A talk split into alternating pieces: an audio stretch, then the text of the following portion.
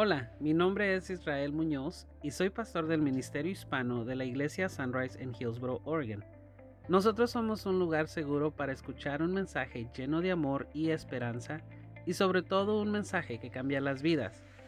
Aquí te ayudamos a conectar en una relación con Dios y con otras personas, a crecer en tu relación con Dios y otras personas, a servir a Dios y a las personas y también te enseñamos a liderar a otros en una relación creciente con Jesucristo. Queremos darte la bienvenida a nuestro ministerio de enseñanza por medio de este podcast. Gracias por sintonizarnos y deseamos que este estudio y que este audio sea una bendición para tu vida. Escuchemos nuestra predicación.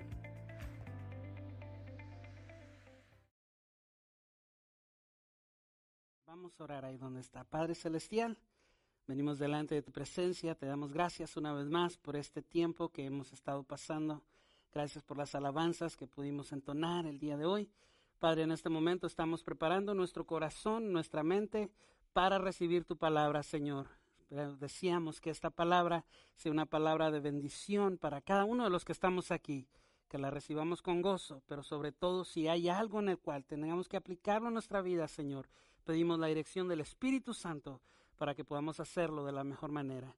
En el nombre de Jesús, amén y amén. Quiero comenzar haciéndole una pregunta, hermano. Y la pregunta es, ¿usted conoce alguna persona de la tercera clase? Una pregunta muy, muy directa. ¿Usted conoce a alguien de la tercera clase? Una pregunta que requiere que usted realmente se ponga a pensar muy en serio antes de dar la respuesta. ¿Por qué? Porque para darle la respuesta a esta pregunta, hermano, tenemos que definir qué es esto de las clases, tercera clase. La sociedad, la cultura nos define que las personas, los ciudadanos, los, los humanos tenemos clases, pertenecemos a cierta clase.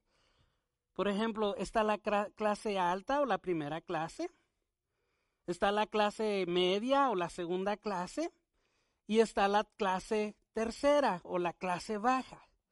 Pero esta definición o esta clasificación que la cultura nos da lo hace bajo tres aspectos.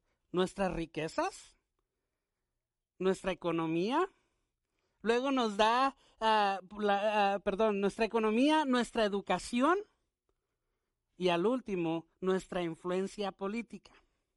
Por ejemplo, la clase alta, la clase primera clase, vamos a decir. La primera clase son personas que tienen un ingreso económico muy bueno, que son personas que ah, ah, por consecuencia de esos ingresos ah, económicos no tienen ningún problema para recibir una educación muy alta y muy avanzada.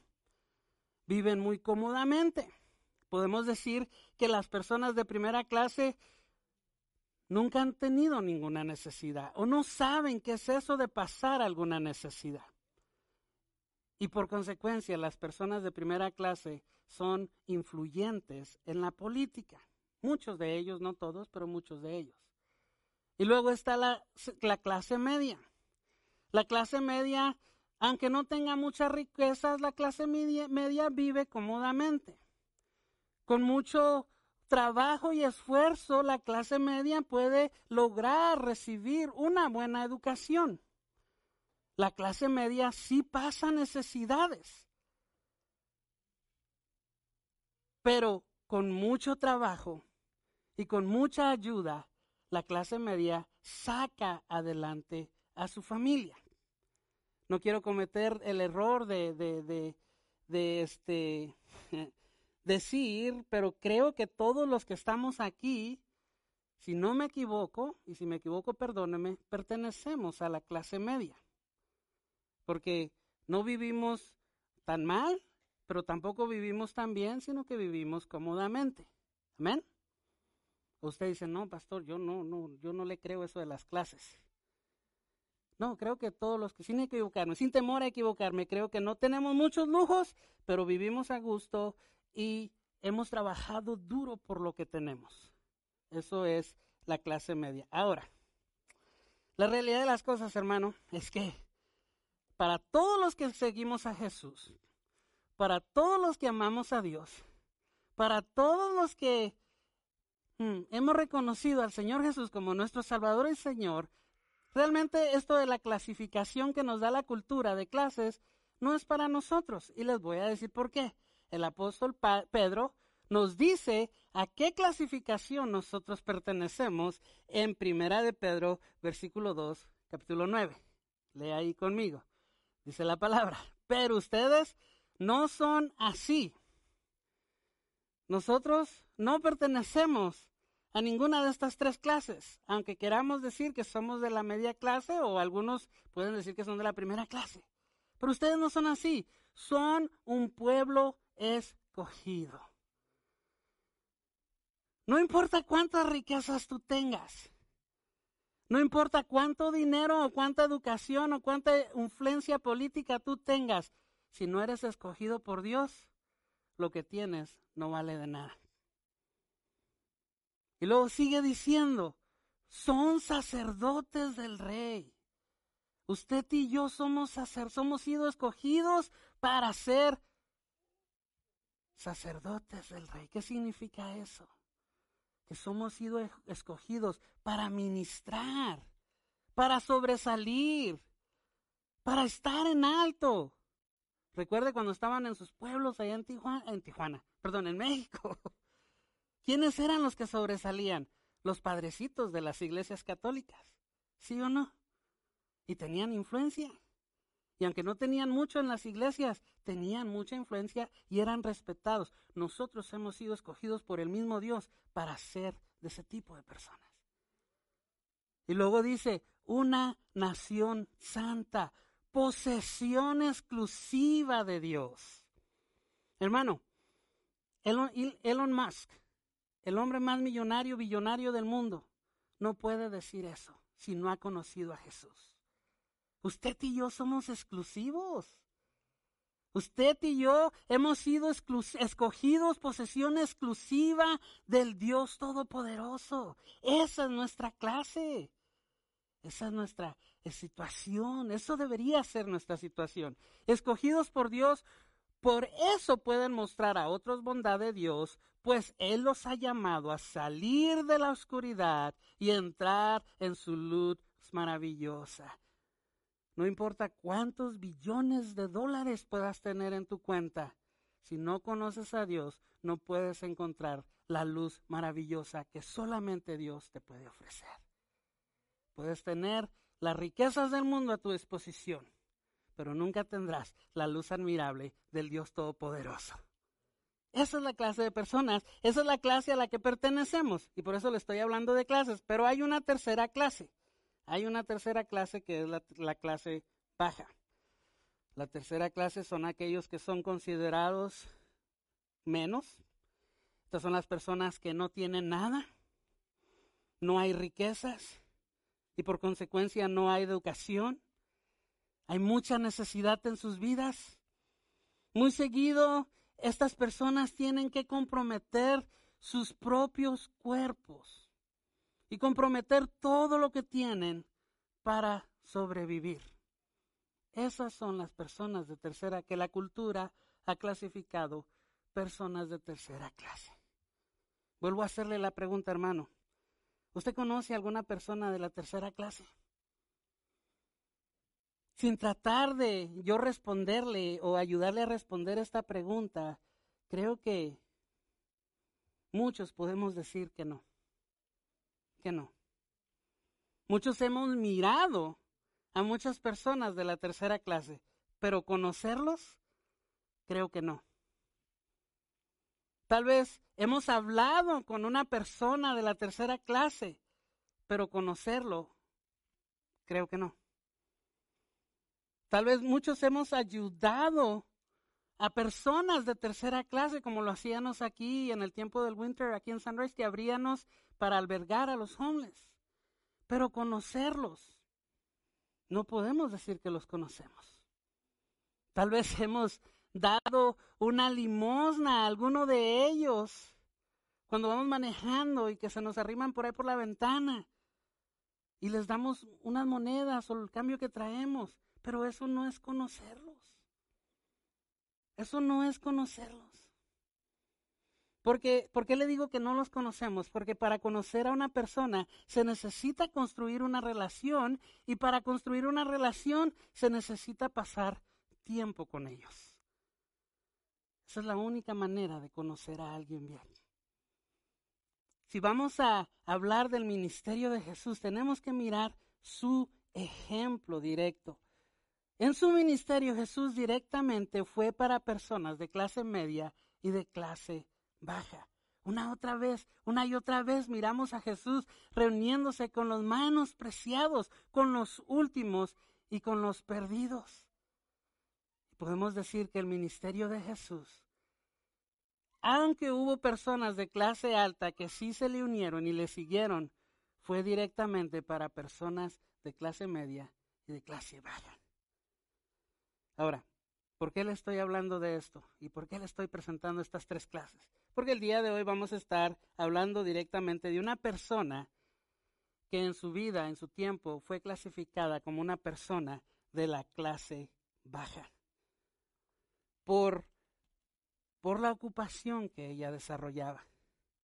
Pero en el pasaje de hoy vamos a ver cómo Dios le mostró misericordia muchos años antes de que el mismo Mesías viniera a esta tierra. Eso, hermano, el día de hoy tenemos que entender que Dios acepta a las personas de cualquier clase.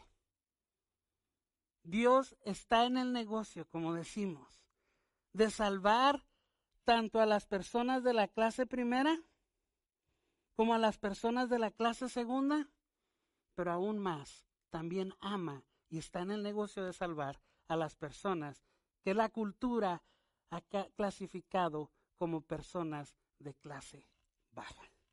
¿Cuántos dicen amén a eso? ¿Dónde estaba usted? ¿En qué clase se encontraba usted cuando Dios lo salvó? Pregúntese eso. Pregúntese eso. Ahora, en el, día de hoy vamos a hablar de, un tema muy interesante. Josué capítulo 2. Y vamos a tocar el versículo 1 hasta el 14. Es la historia de, de Raab, la ramera. Una persona que por su profesión era considerada una persona de la tercera clase. De hecho, esta profesión de prostitución es considerada la más antigua del mundo. Y en ese, y en tiempo, de, estamos hablando del tiempo de la toma de Jericó, estaba prohibida por la ley. Estaba prohibida por la ley, pero había personas y había mujeres como Raab que desafortunadamente tenían que practicar esta profesión para sobrevivir. Una mujer que vivió en Jericó una mujer que nunca se imaginó que el mismo Dios de los israelitas le iba a mostrar misericordia y le iba a dar salvación. Vamos a leer todo el capítulo. Vamos a leer el de Josué capítulo 2, versículo 1 al 14 nomás. 14 versículos un poquito largo, pero yo no tengo que decir mucho porque la palabra de Dios aquí habla por sí sola. lea conmigo, ahí donde está capítulo versículo 1. Luego José envió en secreto a dos espías desde el campamento israelita que estaba en la arboleada de Acacías y les dijo lo siguiente, la siguiente instrucción. Exploren bien la tierra que está al otro lado del Jordán, especialmente alrededor de la ciudad de Jericó. Entonces los hombres salieron y llegaron a la casa de una prostituta llamada Rahab y pasaron por allí la noche. Pero alguien le avisó al rey de Jericó. Unos israelitas vinieron aquí esta noche para espiar la tierra. Entonces el rey de Jericó la envió, le envió una orden a Raab. Saca fuera a los hombres que llegaron a tu casa porque han venido a espiar el territorio. Raab, quien había escondido a los dos hombres, respondió, es cierto, los hombres pasaron por aquí pero ya no, yo no sabía de dónde venían. Salieron de la ciudad al anochecer cuando las puertas estaban por cerrar. No sé a dónde fueron. Si se apresuran, probablemente los alcancen. Pero en realidad la mujer había llevado a los hombres a la azotea de su casa y los había escondido debajo de unos manojos de lino que había puesto ahí. Entonces los hombres del rey buscaron los espías por todo el camino que lleva a los vados del río Jordán. Y justo después que los hombres del rey se fueron, cerraron la puerta de Jericó. Esa noche, antes de que los espías se durmieran, Raab subió a la azotea para hablar con ellos y les dijo, sé que el Señor les ha dado esta tierra. Todos tenemos miedo de ustedes. Cada habitante de esta tierra vive aterrorizado, pues hemos oído que el Señor les abrió el camino en seco para que atravesaran el mar rojo. Ya me perdí. Oye, cuando salieron de Egipto y sabemos, ah, lo, y sabemos lo que les hicieron a Sejón y a Og, los dos reyes amorreos al oriente del río Jordán, cuyos pueblos ustedes destruyeron por completo. No es extraño que nuestro corazón esté lleno de temor. A nadie le queda valor para pelear después de oír semejantes cosas, pues el Señor su Dios, el Dios supremo arriba, el, en los cielos y abajo en la tierra. Ahora júrenme porque el Señor, porque el Señor que será, ahora júrenme por el Señor que serán bondadosos conmigo y con mi familia, ya que les di mi ayuda. Demen una garantía de que cuando Jericó sea conquistada, salvarán mi vida y también la de mi padre, mi madre, mis hermanos y mis hermanas y sus familias. Te ofrecemos, te ofrecemos nuestra propia ayuda, nuestra propia vida como garantía por la tuya le prometieron ellos. Si no nos delatas, cumpliremos nuestra promesa y seremos bondadosos contigo cuando el Señor nos dé la tierra. Un pasaje interesante. Un pasaje que si realmente nosotros nos ponemos a estudiarlo, tenemos que hacernos varias preguntas, tenemos que cuestionar un poquito este pasaje. Y es lo que voy a hacer en este momento, cuestionar con usted algunas, algunos aspectos de este, algunas ah, cosas que nos habla este pasaje. Pero antes de hacerlo, déjeme decirle esto. La Biblia y todo lo que ella contiene y todos los pasajes que en ella están tienen una relación directa y nos hablan directamente a nuestra condición de vida el día de hoy. So, no hay pasaje en la Biblia que usted lo encuentre raro, que lo encuentre un poquito confuso, que no le podamos dar una aplicación a nuestra vida el día de hoy. Este es uno de esos pasajes. Así que cuando usted estudia este pasaje, hágase estas preguntas. La primera de ellas es, ¿por qué Josué tuvo que mandar a los espías en secreto? Si usted oye el testimonio de, Raab, los habitantes de Jericó ya estaban más que vencidos porque tenían temor. Y no querían irse a enfrentar al pueblo de Israel. Entonces, ¿por qué Josué tuvo que mandar a los espías en secreto? De hecho, esa era una táctica muy común que se usaba en el, en el pasado. Se mandaban espías que entraran a las, a, las, a las ciudades e investigaran las fuerzas del enemigo, pero también las debilidades del enemigo. Y esta no fue la primera ocasión que Israel hizo eso. Si usted va y hablamos en la historia de Moisés, él también mandó doce espías a que recorrieran la tierra de Canaán, la tierra prometida, para que descubrieran cuáles eran las debilidades y cuáles eran las fuerzas de los habitantes de esta tierra. Y si usted recuerda el pasaje, diez de ellos regresan y dan un reporte un poquito diferente un poquito que es realmente no lo que querían oír. se acuerda que ellos sí declararon y dijeron, sí, la tierra que Dios prometió está muy bella y muy fructífera, y sí, la leche mana y la, y la miel mana, pero hay un problema que nos da cuiriscuiris, nos da miedo. Hay gigantes en esa tierra. Y solamente Josué y Caleb dieron un reporte de ánimo. El reporte de los diez causó temor en el pueblo de Israel. Y solamente Josué y Caleb dieron un reporte de ánimo, dieron un reporte de vamos a conquistar.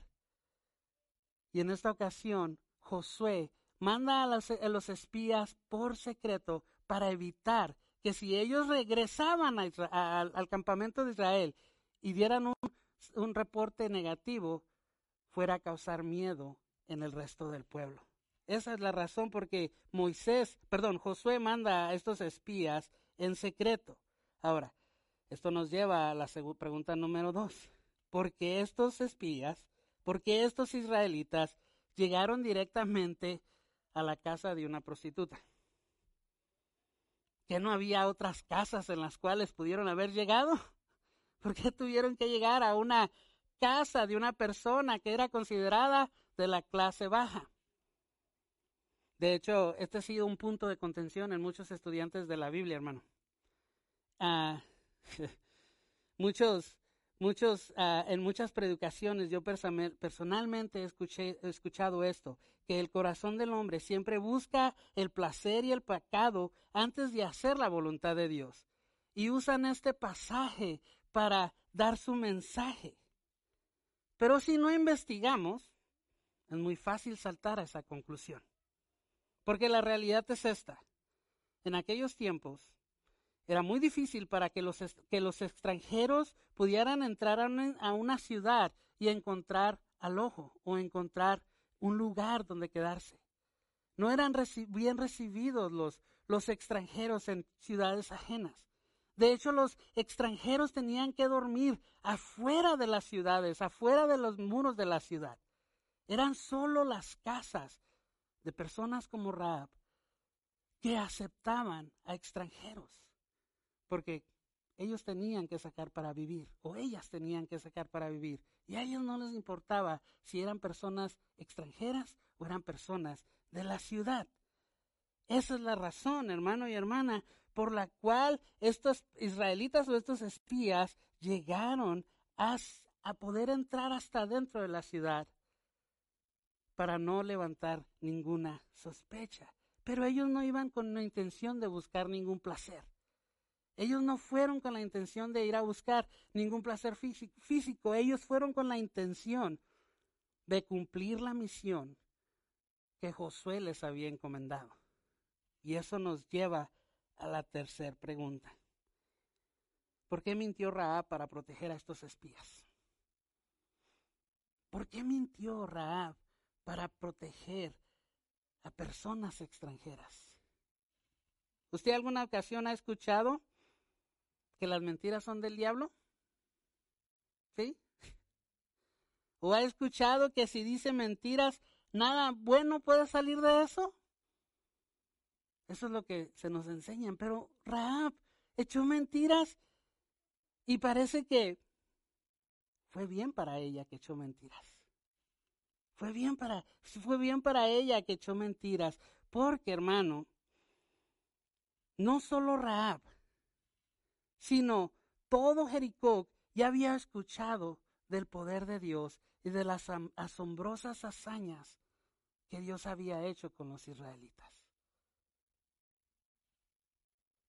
Raab entendió, hermano, que aunque ella fuera una persona de la tercera clase, solamente el Dios de los israelitas podía darle salvación. Solamente el Dios poderoso de Israel podía mostrarle misericordia. Solamente el Dios poderoso de Israel podía ayudarla en su situación que vivía. Es por esto que esta fue la razón que Raab tomó la decisión de, mentir y de no delatar a estos espías. Y de hecho, esa decisión fue una decisión que le cambió la vida por completo. Hmm. La petición, hermano, de ruego y para salvación que Raab le hace a los espías y la respuesta que estos le ofrecieron diciendo que su propia vida eh, daban como como daban su propia vida para que Ra fuera protegida, hermano. Esa es la representación. Es una representación de lo que el Señor Jesucristo vino a hacer en esta tierra. No solo a las personas de alta clase no solo a las personas de alta de, de media clase, sino también a todas aquellas personas que han sido menospreciadas. A todas aquellas personas que la cultura clasifica como los últimos y como los perdidos. Así que el encuentro de Raab con los espías y todo lo que aconteció con sus acciones no fue una coincidencia, hermano, sino que fue el plan de Dios para que la línea genealógica de nuestro Salvador, Jesús, continuara. Raab demostró una fe y Raab depositó una confianza en el Dios de Israel. Y eso es lo mejor que el día de hoy usted y yo podemos aprender de esta historia. Eso es lo mejor que usted y yo podemos aprender de esta historia. Ahora, hay lecciones que podemos aprender también de esta historia. ¿Cuáles son? El escritor de Hebreos nombra a Raab como una persona llena de fe. Hebreos capítulo 11, versículo 31 dice, por la fe Raab, la ramera, no pereció juntamente con los desobedientes, habiendo recibido a los espías en paz. Raab fue salva, hermano, y recibió misericordia de parte del el Dios de los israelitas. Cuando estos conquistaron a Jericó, y más adelante vamos a estar hablando de este tema un poquito más a fondo, pero fue por su fe en reconocer que solo Dios, que solo el Dios de Israel podía rescatarla, que solo el Dios de Israel podía mostrarle salvación. Pregunta, ¿en Jesús? ¿Creer que Él vino y descendió del cielo? Y Él estuvo en esta tierra y caminó en esta tierra y ministró en esta tierra y fue a la cruz a morir y sufrió y pagó por ti y por mí. Y creer que lo que Él vino a hacer, lo vino a hacer por amor a cada uno de nosotros, no importando qué clasificación la cultura nos quiere dar. En este pasaje, hermano, una persona de clase baja le fue dado la promesa de salvación. El día de hoy, esa promesa sigue en pie para nuestras vidas por medio de nuestro Señor Jesús. Esto nos tiene que dar a entender, hermano, que no importa el nivel social con, el cual la cultura nos quiera clasificar. Jesús nos ofrece su salvación, no importando esa clasificación. ¿Qué es? ¿De qué es lo que necesita ser rescatado el día de hoy? ¿Cuál es la situación con la cual has estado batallando? Si hay algo en tu vida, si hay algo en ti, hermano, el día de hoy, la salvación, que alguien te muestre misericordia, está al alcance de tus manos. Al igual que Rab, al igual que esta persona clasificada de tercera, de tercera clase. Al igual que ella, el día de hoy tú también puedes recibir lo que ella recibió. Y lo único que tú tienes que hacer, lo único que tú tienes que hacer es simplemente creer que Jesús te ama, que todo lo que Él vino a hacer en esta tierra, lo vino a hacer por ti, con un propósito específico. Así que ahí donde está le voy a invitar que incline su rostro.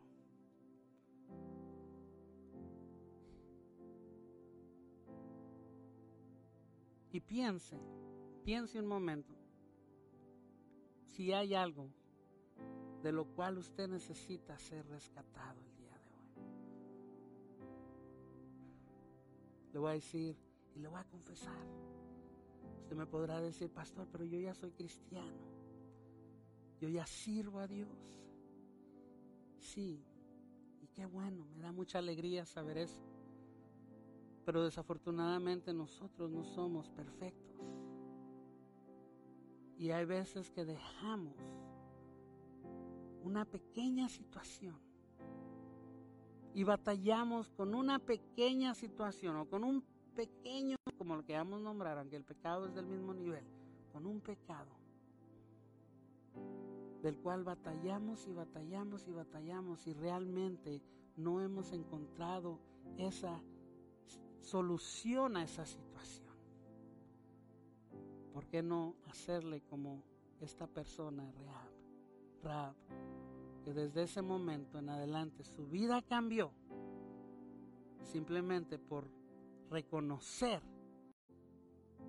las cosas que tú habías hecho con el pueblo de Israel, al oír todas las maravillas y prodigios que tú has logrado con este pueblo de Israel, al oír, solamente al oír que tú habías hecho con ellas, ella prefirió depositar su confianza y su fe en ti para que la ayudaras, para que la salvaras, para que le mostraras misericordia.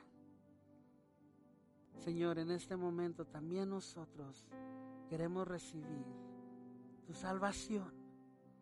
Queremos recibir misericordia. Cualquiera que sea la situación que estemos enfrentando, cualquiera que sea el momento difícil que estemos pasando, Señor, nuestra oración es, ten misericordia de nosotros. Ten misericordia de nuestras vidas si es algún pecado en el cual tenemos que arrepentirnos, Señor, en este momento nos arrepentimos de él y aceptamos tu salvación. En el nombre de Jesús. Quiero terminar este tiempo simplemente haciendo esta invitación. Si hay alguien aquí en, en este lugar o alguien en cámara que nos esté mirando que quiera decir, yo también quiero recibir salvación. Yo también quiero que misericordia sea mostrada a mi vida. Lo único, ¿qué tengo que hacer? Lo único que tienes que hacer es confesar ese pecado. Arrepentirte de ese pecado. Y aceptar al Señor Jesús como tu Señor y Salvador.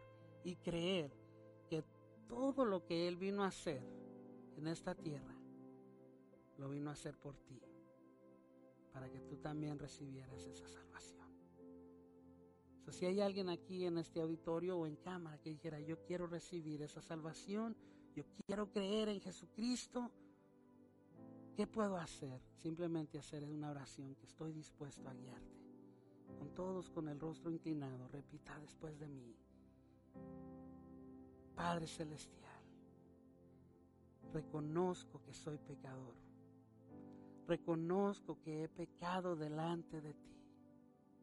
En este momento yo he entendido el mensaje de esta persona, Ra, y cómo ella decidió depositar su fe y su confianza en ti para que tú le mostraras salvación y le dieras misericordia. El día de hoy yo también quiero sentir tu salvación y quiero sentir tu misericordia. Así que me arrepiento de todos mis pecados. Te confieso como mi Señor y mi Salvador. Ven, límpiame y dame tu salvación y muéstrame misericordia. Esa es mi oración. Gracias porque yo sé que me has perdonado y me has aceptado. Y desde ahora en adelante tú eres mi Salvador. Tú eres mi Señor. En el nombre de Jesús. Amén. Gracias por participar con nosotros escuchando nuestras enseñanzas. Queremos hacerte la invitación a que participes con nosotros en persona en nuestro servicio los días domingos a las 2 de la tarde. Nuestra dirección es 6701 NE Campus Way, Hillsboro, Oregon 97124. O puedes participar con nosotros por nuestras redes sociales los días miércoles a las 7 pm en nuestra noche de estudio y los domingos a las 2 pm en nuestro servicio regular. Búscanos como Sunrise Ministerio Hispano.